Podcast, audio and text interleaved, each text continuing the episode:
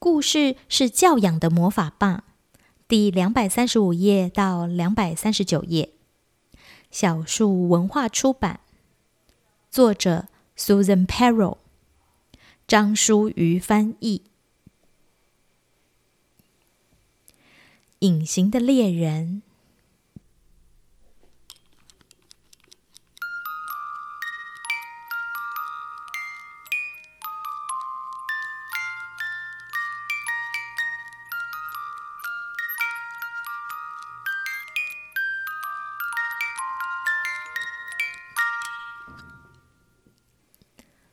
很多年以前，在印第安村落旁、靠近宽阔海湾的地方，住着一个年老的印第安勇士。他的妻子早已去世，只剩下三个女儿和他一起住在茅屋里。当他白天在外头打猎时，三个女儿就在家里做饭、打扫屋子、用兽皮做衣服。两个大女儿又骄傲又懒惰。很不屑做这些家事。爸爸前脚一出门，他们就会欺负小妹，还强迫她做所有的工作。爸爸管小女儿叫小太阳，可是现在她已经失去出生太阳的喜悦和光彩。她很瘦，而且眼里流露着悲伤。她每天从清晨忙到夜晚。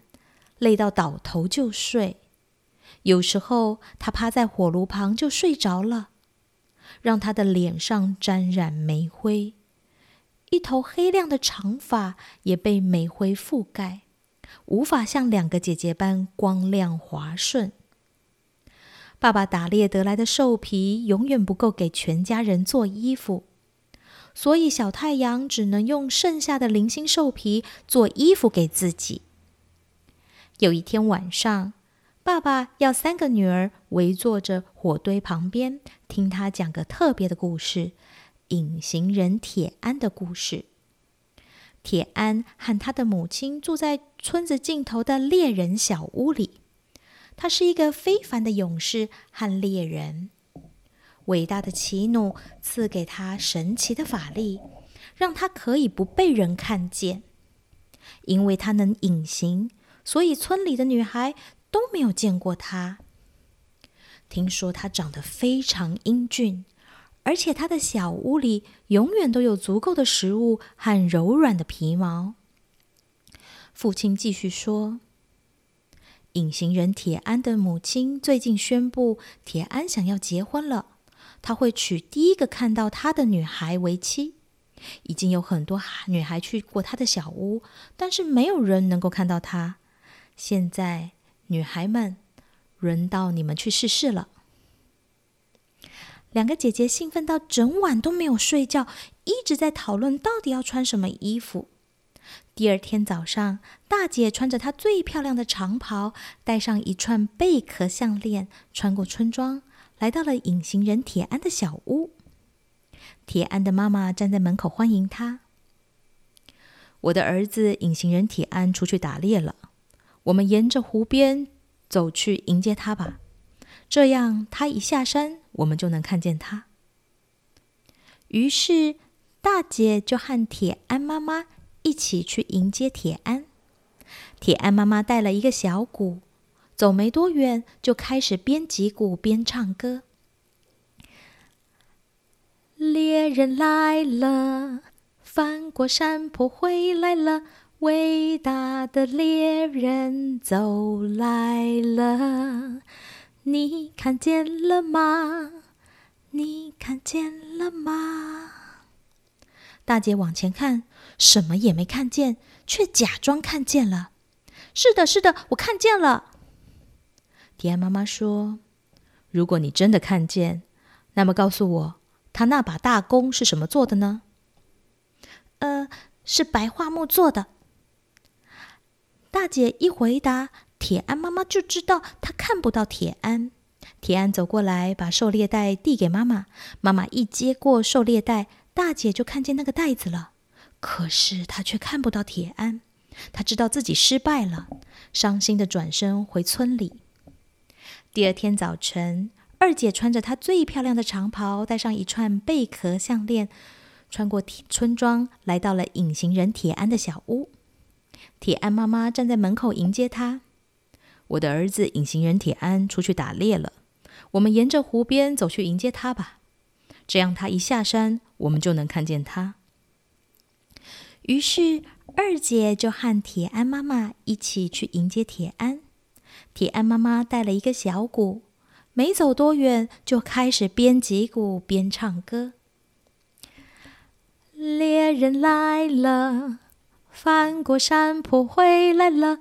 伟大的猎人走来了，你看见了吗？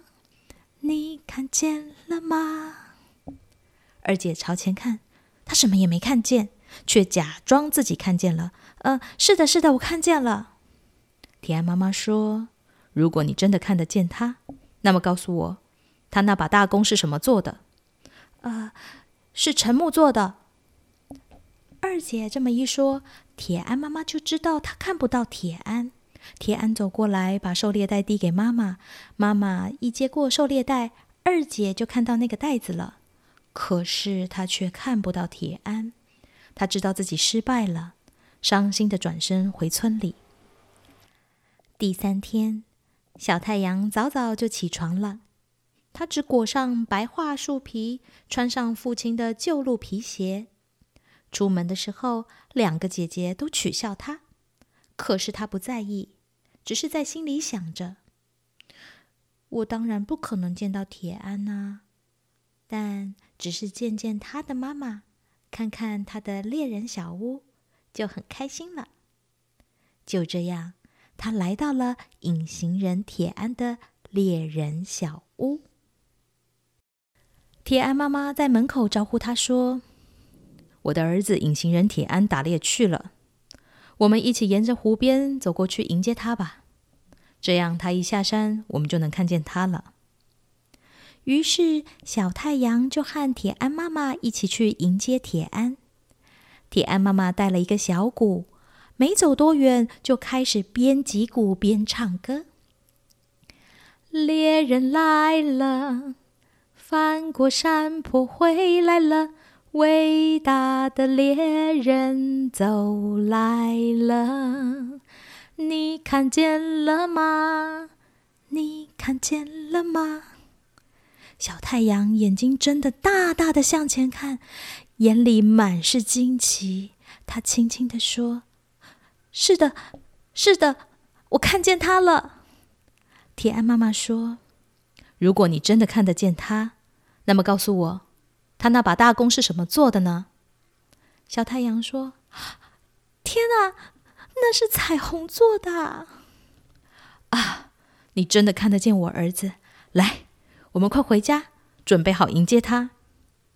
进屋子以后，铁安妈妈端好一脸盆的温水，水里添加了芳香的油。她为小太阳洗去脸上、手上的灰烬，直到他的脸散发出光彩。